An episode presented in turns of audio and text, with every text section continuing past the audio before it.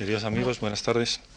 Eh, quiero presentar en nombre del Instituto Juan Mar de Estudios e Investigaciones y del Centro de Estudios Avanzados en Ciencias Sociales al profesor Alfred Stepan, que va a pronunciar dos conferencias en, este local. El profesor Stepan es eh, decano de la Escuela de Relaciones Internacionales en Columbia University y profesor de Ciencia Política ha sido profesor de ciencia política en Yale University durante muchos años y está en este momento enseñando durante este semestre en el Centro de Estudios de Ciencias Sociales de este instituto.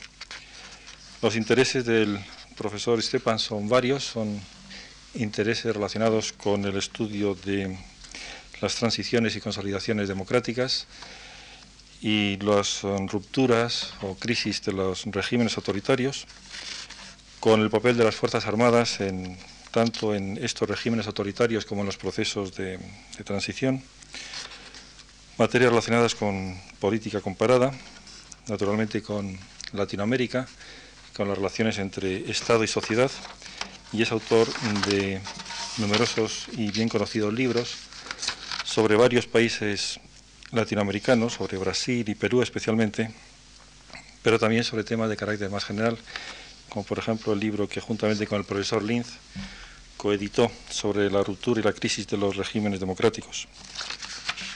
En estos dos días el profesor Stepan va a presentar dos conferencias sobre procesos y problemas de consolidación democrática en Latinoamérica, en los cuales eh, creo que se dan cita varias de sus eh, temas y preocupaciones de mayor interés, como son los temas relacionados con la que podríamos llamar ingeniería institucional de cómo construir instituciones más o menos proclives a la consolidación de las democracias, en particular en lo que se refiere al tema en este momento sumamente candente de la opción entre presidencialismo y parlamentarismo, y al papel de las Fuerzas Armadas en estos procesos de transición. Eh, con ustedes el profesor Esteban. Muchas gracias, Víctor, por su introducción y muchas gracias a ustedes por su presencia aquí.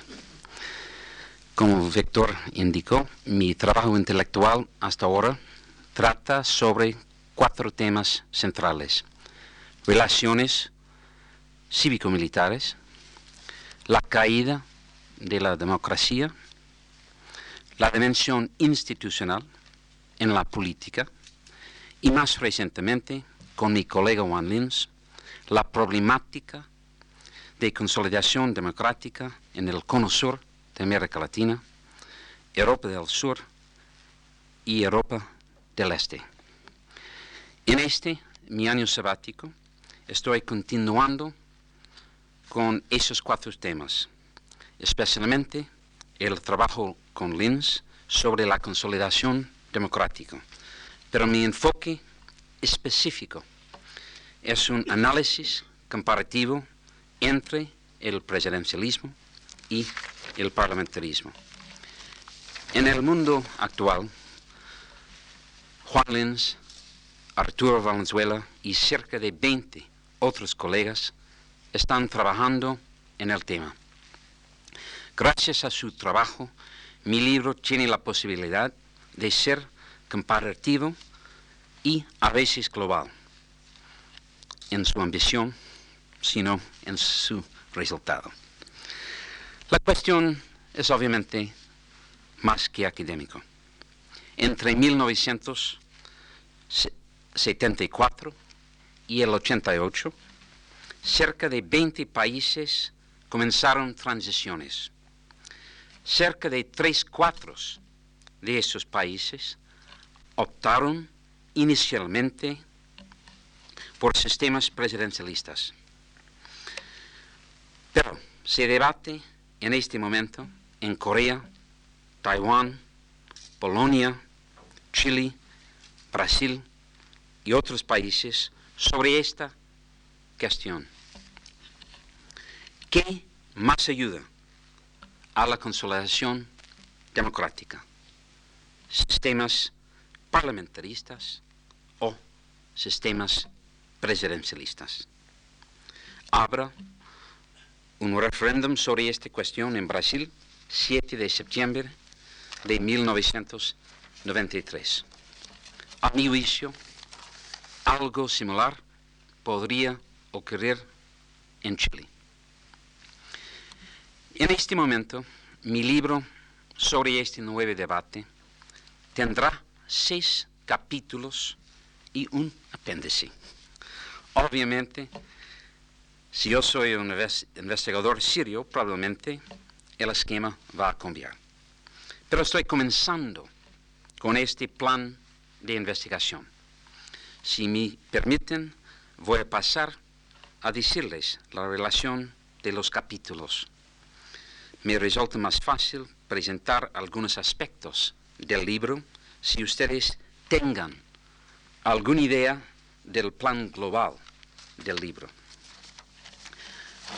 Capítulo 1 trata del problema de la consolidación democrática y incentivos para la cooperación en el parlamentarismo y el presidencialismo.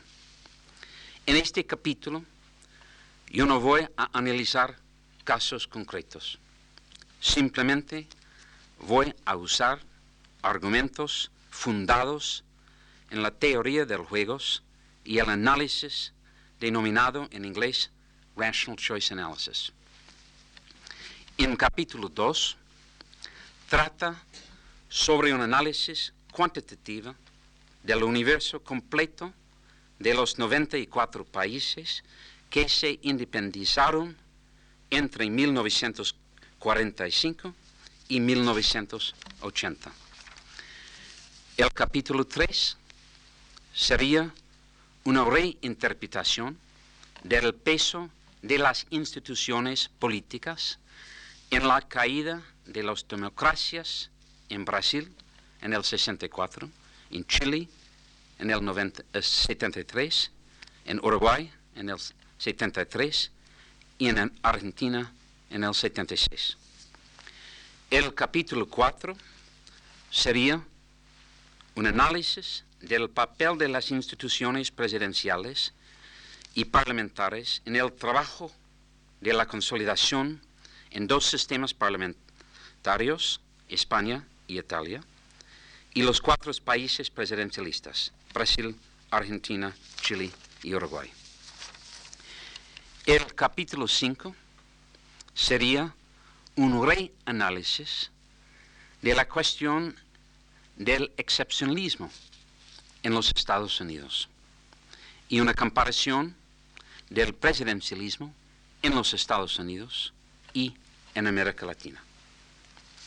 En el capítulo 6 se incluirá un análisis del discurso y un análisis empírico sobre las razones, razones para cambiar o no el sistema presidencialista en Chile, Brasil, Argentina y Uruguay. En el apéndice, el primer ministro Andriatri en Italia me han dicho que tiene interés en darme una serie de entrevistas sobre primero sus tres crisis más importantes como primer ministro y cómo emplearon el sistema, el, em, empleado el sistema parlamentario para manejarlas. Y segundo, para reanalizar todas esas crisis, suponiendo que todas las variables del contexto económico, geopolítico y político-cultural son las mismas, pero cambiando una macro variable, que el sistema político no fuera el parlamentarismo, sino el presidencialismo. Yo ya he terminado un ejercicio similar con Raúl Alfonsín hace cinco meses y es posible que voy a hablar con Adolfo Suárez. Ese es mi propósito general. Obviamente, sería muy útil para mí recibir hoy o después en conversaciones privadas sus inquietudes y recomendaciones. Hoy día yo voy a limitarme a cinco cuestiones esquemáticas para abrir esta conferencia. Primera, ¿Cuáles son las tres capacidades políticas más importantes a nivel teórico para la consolidación democrática? Segunda, ¿en qué sentido podemos decir que, a grosso modo, las instituciones del parlamentarismo y el presidencialismo, y especialmente los incentivos que son parte de ambos sistemas, ayudan o impiden el desarrollo de estas tres capacidades. Tercero, ¿qué evidencia empírica tenemos, tenemos de los 94 países que se independizaron después de 1945 que nos ilustran sobre nuestra cuestión. Cuarto, ¿cuál fue y cuál es el impacto del sistema presidencial en Chile cuando analizamos la crisis del 68 hasta 73 y las tareas actuales de la consolidación democrática. Y sexto, ¿cuáles son los contrastes entre flexibilidad en la transición española en comparación con Argentina y Brasil? Es posible que sean otras capacidades que son más importantes para la consolidación democrática.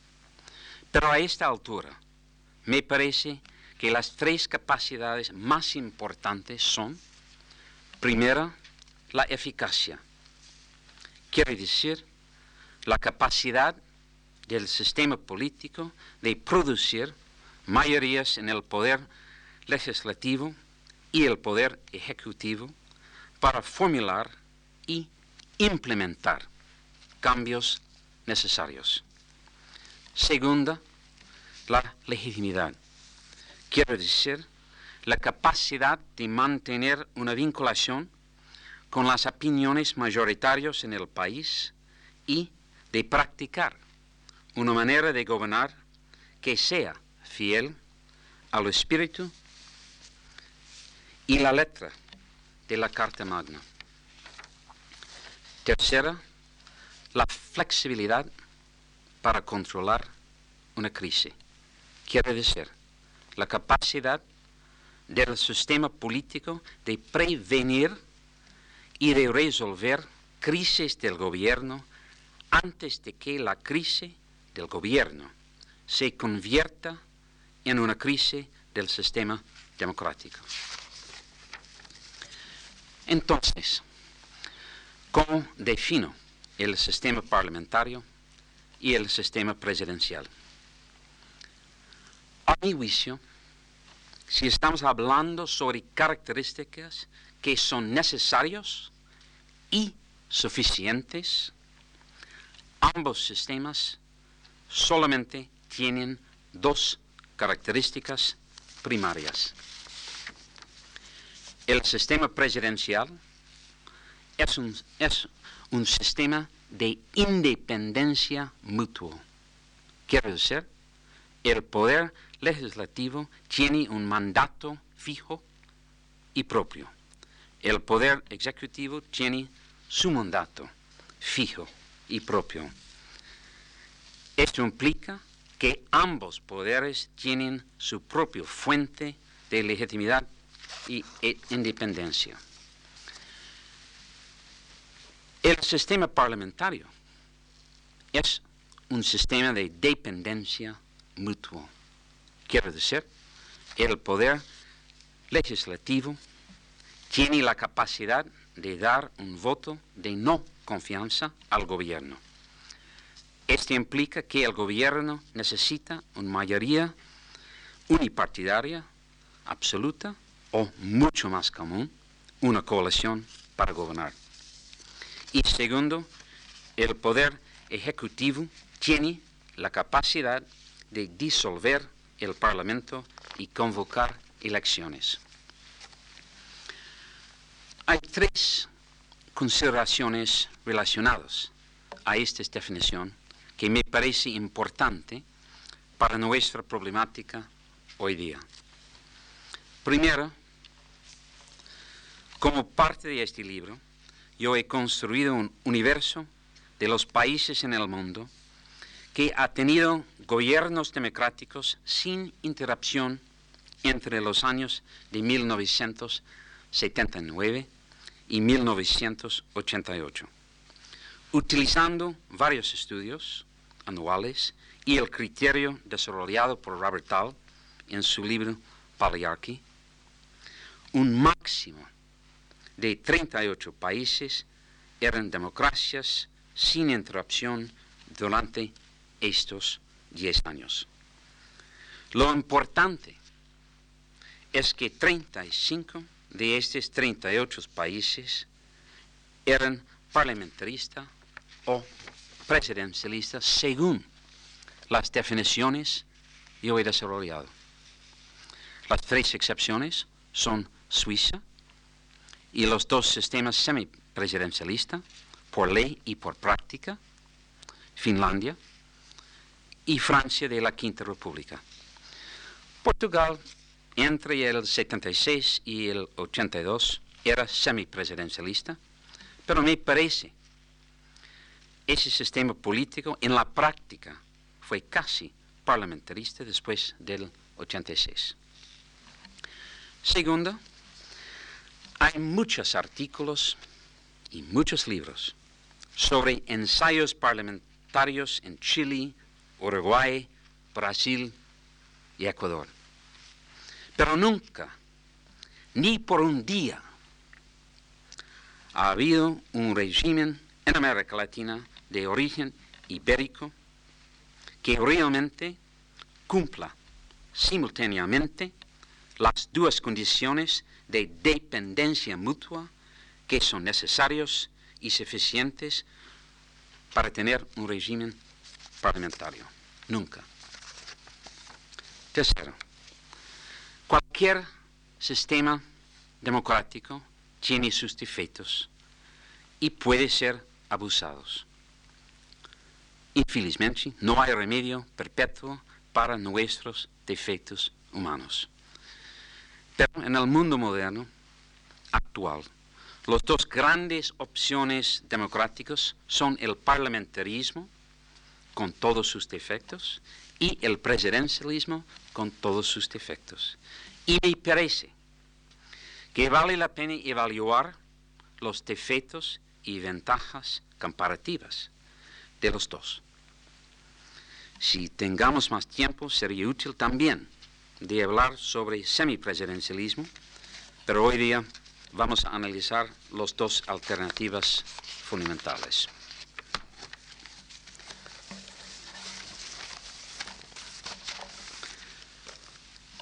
Ahora bien, un análisis amplio tiene que estudiar a fondo las tendencias relativas de los incentivos institucionales y individuales de cada sistema de crear las tres capacidades que hemos indicado. Me parece que la teoría del juego y Rational Choice Analysis puede ser una herramienta útil en este estudio. Este año yo voy a trabajar mucho sobre la cuestión de incentivos, pero de una manera muy esquemática podemos hacer algunas observaciones preliminares sobre la capacidad relativa del sistema parlamentario y el sistema presidencialista de crear las tres capacidades más importantes para la consolidación democrática, la eficacia, la legitimidad y la flexibilidad para controlar una crisis. Con respecto a la eficacia, el sistema parlamentario, por definición, es un sistema que, depende de coaliciones mayoritarias. Todo el sistema de incentivos está en favor de la creación de mayorías. Quiero decir, hay grandes incentivos para el gobierno en negociar con el Parlamento porque la existencia del gobierno depende de la conservación de su, apoyo. También para los miembros de la coalición parlamentaria del gobierno, su participación en el gobierno es real y puede terminar si el gobierno cae. Hasta ahora, si yo no tengo datos fidedignos, pero probablemente 85 del tiempo, por ciento del tiempo, los gobiernos en sistemas parlamentarios tienen coalición mayoritaria. Este momento casi solamente España y Inglaterra son, uh, tienen mayorías con un, uno partido. Eso es muy raro. Uh, si estamos pensando sobre esa situación, normalmente necesitamos pensar sobre coaliciones. Obviamente en esos dos países también se presenta una cierta clase de problemas.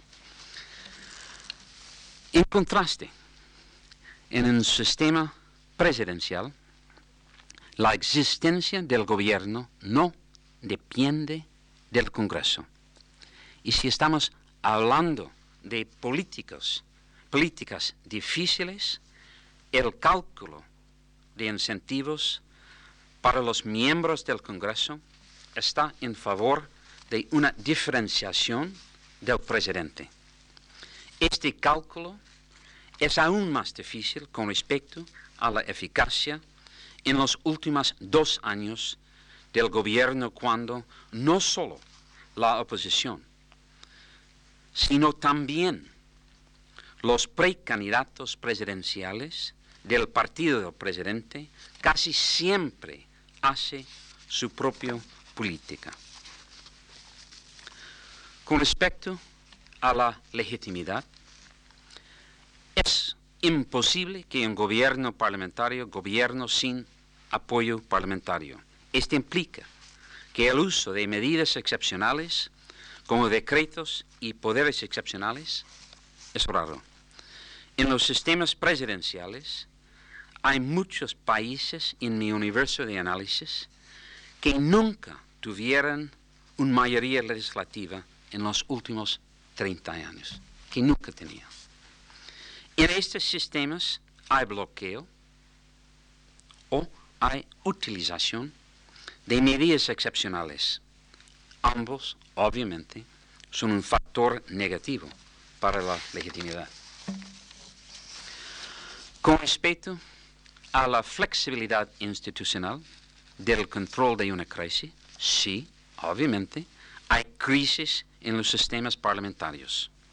Pero el voto de no confianza normalmente solamente necesita el 51% y normalmente a una crisis del gobierno no pasa a ser una crisis del régimen.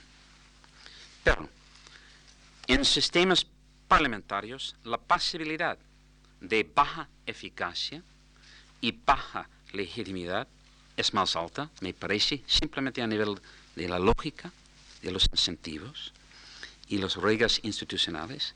Pero si estamos hablando de la capacidad de reequilibrar el sistema político, un juicio político es mucho más difícil y peligroso.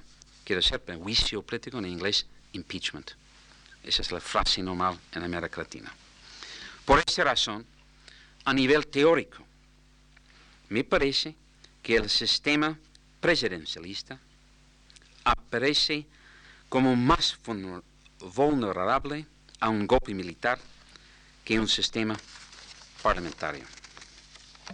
Obviamente, podríamos hablar mucho más sobre todos estos propósitos teóricos, pero vamos a pasar a datos cuantitativos a nivel mundial para ver si confirmar o no que lo cual he dicho hasta ahora.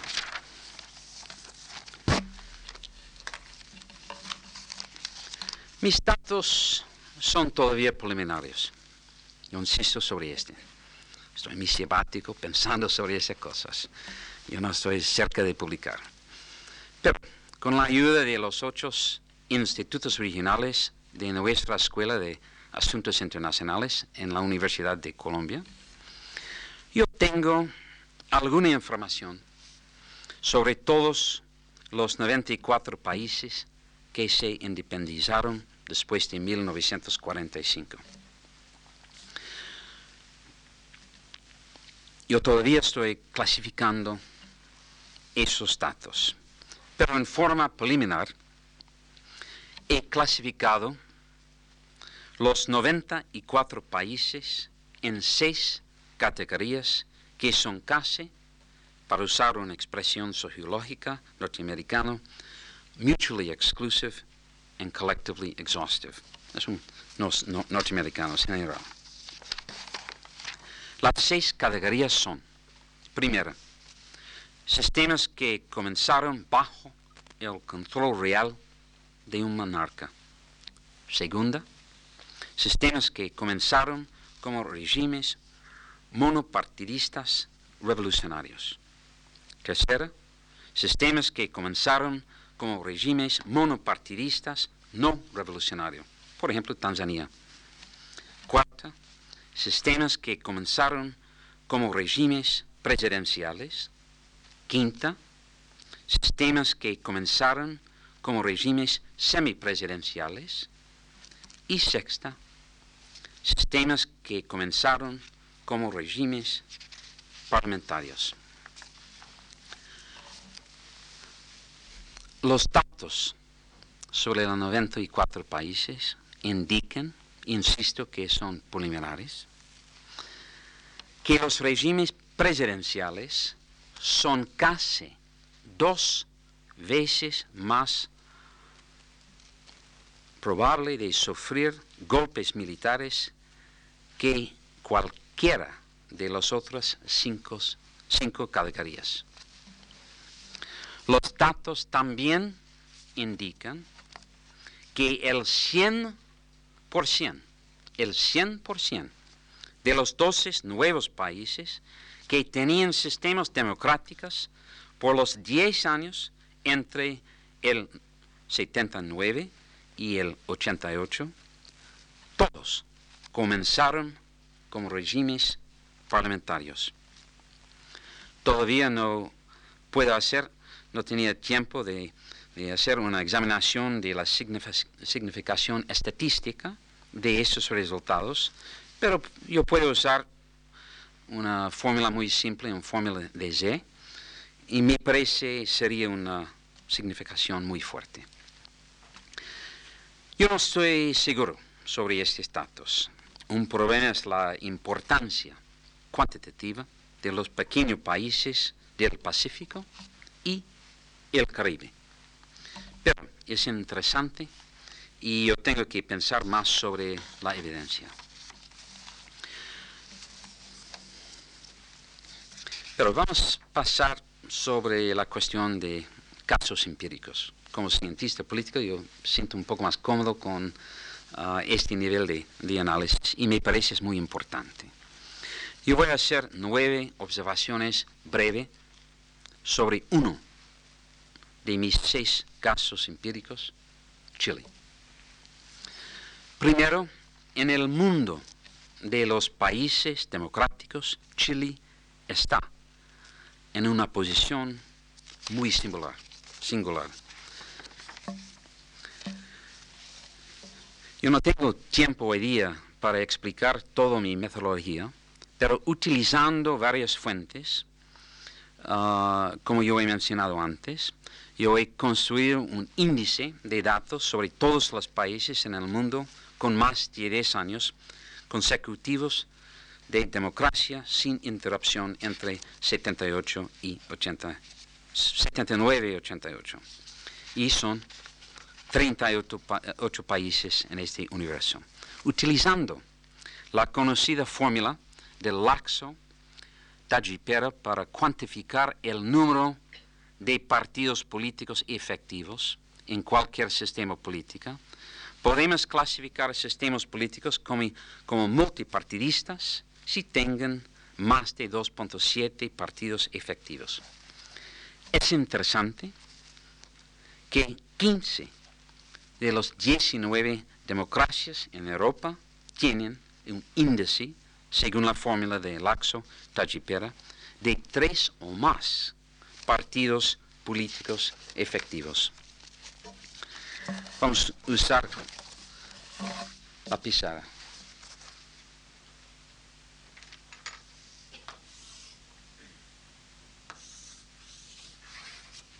Este no parece, pero es el mundo democrático. Y dentro de este, ese es el- especialmente es el mundo democrático, con sistemas democráticos sin interacción en esas piezas. ¿no?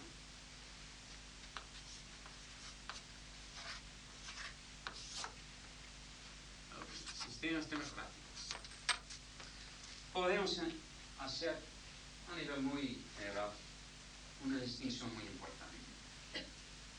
Obviamente, sistemas parlamentarios y sistemas presidencialistas. Pero también podemos hacer una otra distinción importante. Podemos dividir ambos sistemas en- entre sistemas multipartidistas y sistemas bipartidistas.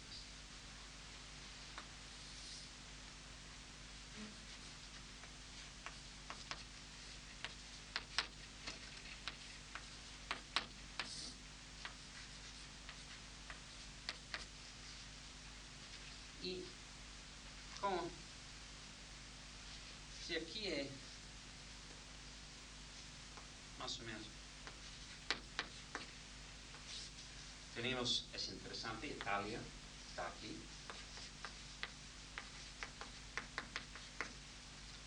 Bélgica 3.7, Italia 3.5, Bélgica 3.7, Dinamarca 4.3, hay otros.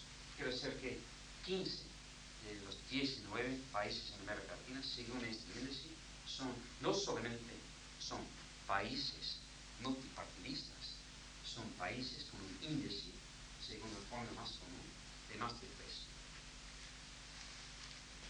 Para mí, este obviamente indica que no parece que los datos indican que el hecho que un sistema político tiene divisiones que producen partidos múltiples es un problema ninguna ah, en un sistema parlamentario. Obviamente, también hay sistemas parlamentarios bipartidistas.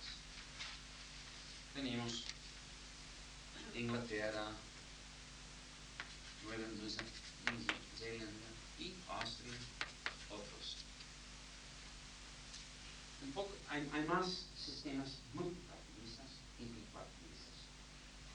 Pero estamos pensando sobre el mundo de sistemas presidencialistas, ¿qué tenemos? Obviamente, hay algunos países muy conocidos, como Estados Unidos, que según índice tienen partidos efectivos de 1.9 Estados Unidos. Y también Colombia, con todos sus defectos y toda su tragedia, está dentro de este universo, con dos. Costa Rica,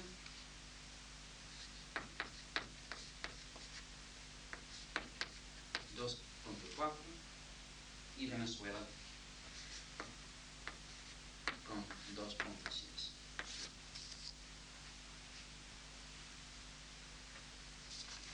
Pero si estamos pensando sobre sistemas democráticos con más de 10 años de duración consecutivo, presidencialistas y multipartidistas,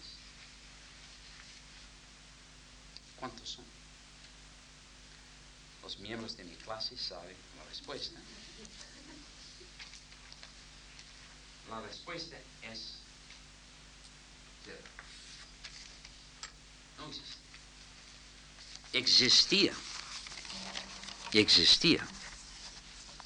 Pero la última sistema presidencialista, multipartidista, ha desaparecido el 11 de septiembre en 1973 con Pinochet en Chile. No es un sistema imposible, pero es raro y me parece muy difícil. ¿Por qué? ¿Por qué es tan difícil que en un momento hay tantos países buscando para crear una democracia en este lugar como aquí, pero es tan difícil. Y eso es importante porque muchos países que han seleccionado un nuevo sistema democrático son países que por historia y formación y por ideología son países multipartidistas y ha seleccionado un sistema presidencialista. Entonces, vamos a seguir con nuestro análisis sobre Chile.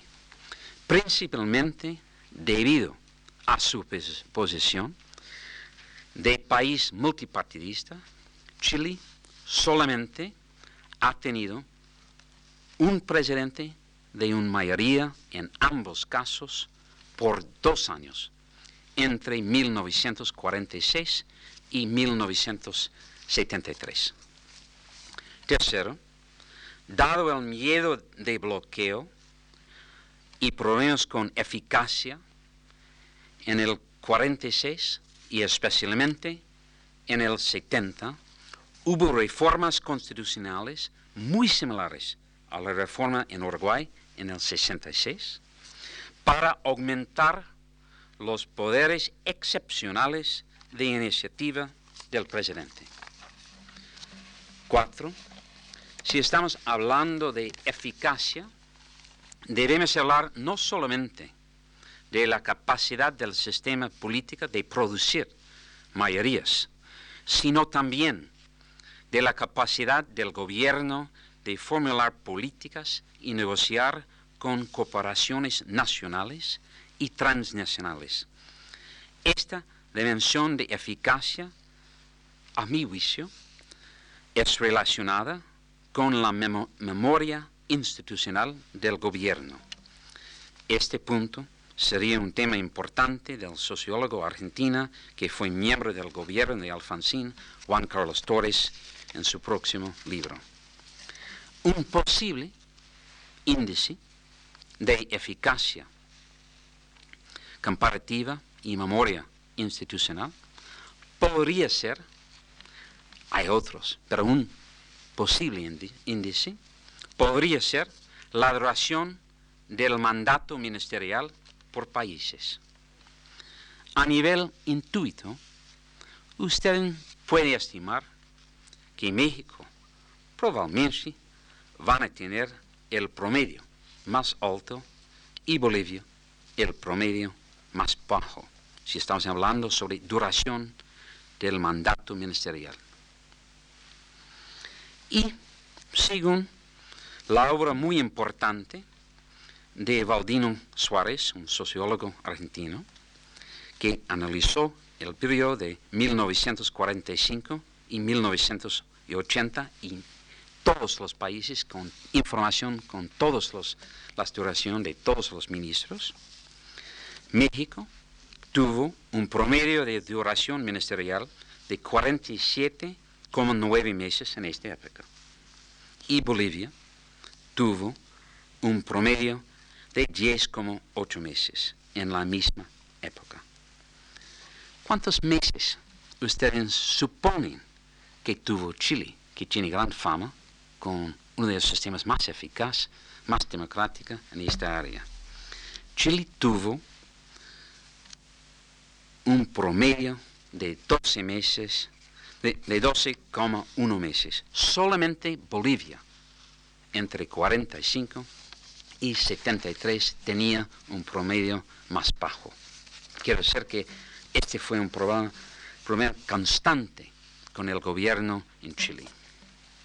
Cinco, obviamente ustedes pueden hacer sus propios cálculos sobre las ventajas comparativas históricas de la opción de un sistema que le hubiera ofrecido a Allende la posibilidad de convocar elecciones anticipadas en, por ejemplo, el 71 o en el 72 ante la crisis y también le hubiera ofrecido a la oposición la posibilidad de proponer un voto de no confianza en el 72 antes de la movilización militar. Elecciones anticipadas o un voto de no confianza son obviamente opciones disponibles en un sistema parlamentarista. En comparación con esta hipótesis de un sistema parlamentarista, la realidad impuesto por el sistema, sistema presidencialista plantaba tres opciones muy distintas. Tres años más de gobierno minoritario sin posibilidades de amplificar su mayoría, un juicio político, impeachment, o un golpe militar. Pero realmente un juicio político no es simplemente un juicio político. Es un juicio político legal y criminal. Y por eso no tiene mucha flexibilidad. Seis, con la excepción de la cuestión de Pinochet y los militares, la oposición chilena en 89 estaba seguro que iban a tener este año la mejor transición en América Latina. La economía era importante en sus calculaciones, no cabe duda, pero aún más importante para la oposición democrática era su autoestimación de su capacidad para crear coaliciones. Siete. En conversaciones privadas, casi todos los dirigentes de la transición, como Edgardo Benninger, que ahora es el jefe de Estado, Ricardo Lagos, el presidente del PPD, Sergio Vitar, un ministro en el gobierno de Allende, un hombre clave en la transición, Andrés Saldívar, presidente del Partido Cristiano Democrático, todos, todos reconocen que la capacidad de hacer esta coalición viene de dos factores externos a la coalición misma.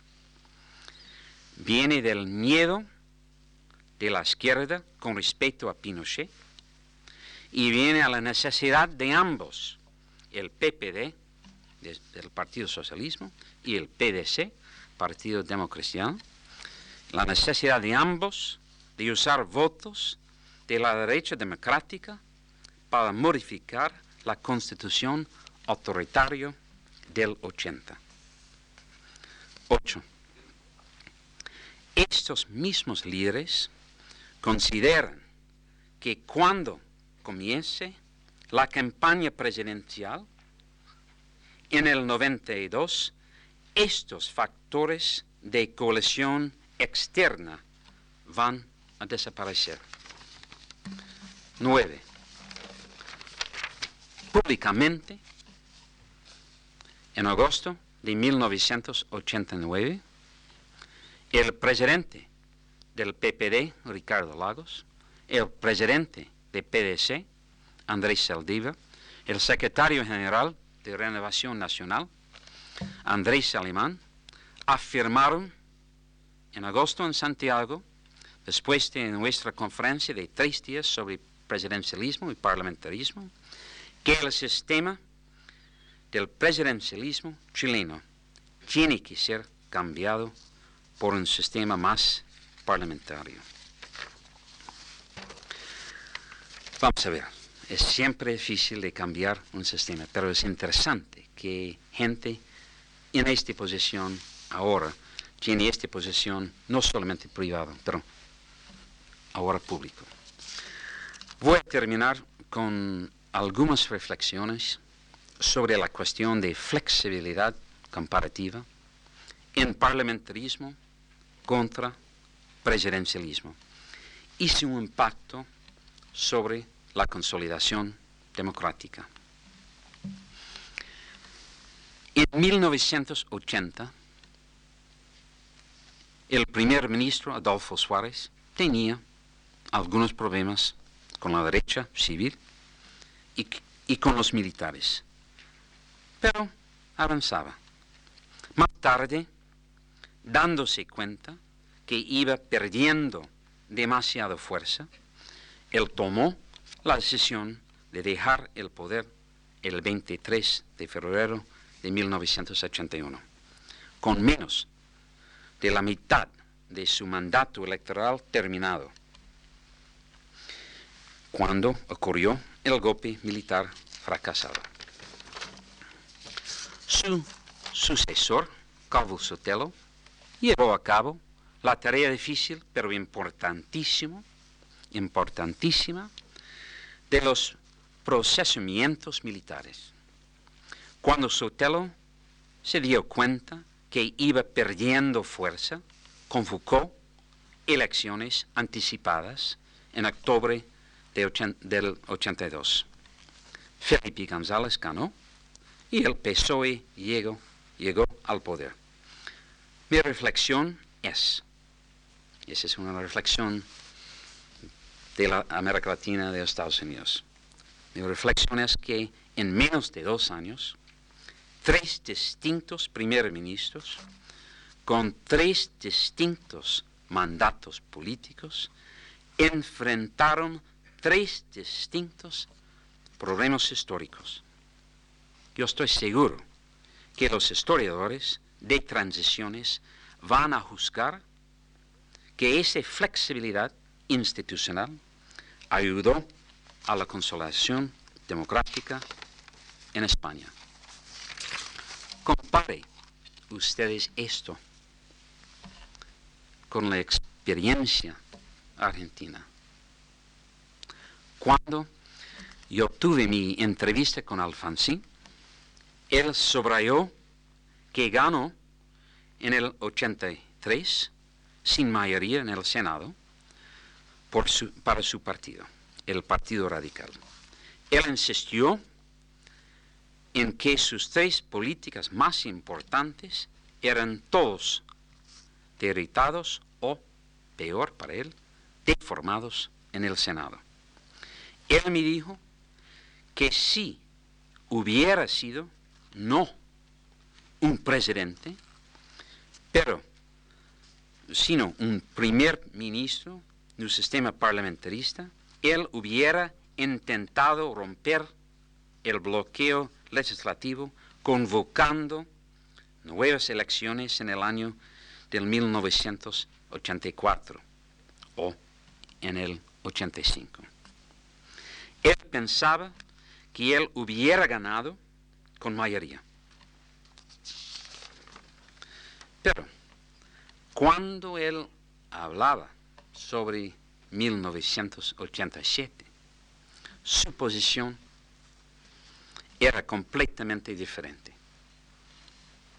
Después de cuatro años como presidente minoritario, en el contexto de problemas militares y de inflación altísima, su partido era derrotada cuando los paranistas ganaban fuertemente las elecciones al Congreso en 1987.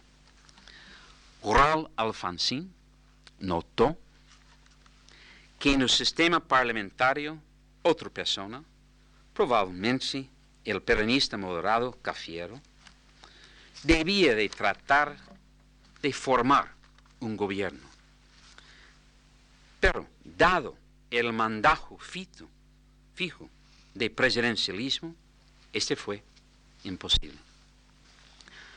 Raúl Alfonsín me han dado la impresión de que después de las elecciones en el 87, él, su partido y Argentina, todos, todos, estaban condenados por 27 meses del gobierno sin fuerza, sin mandato y sin salida.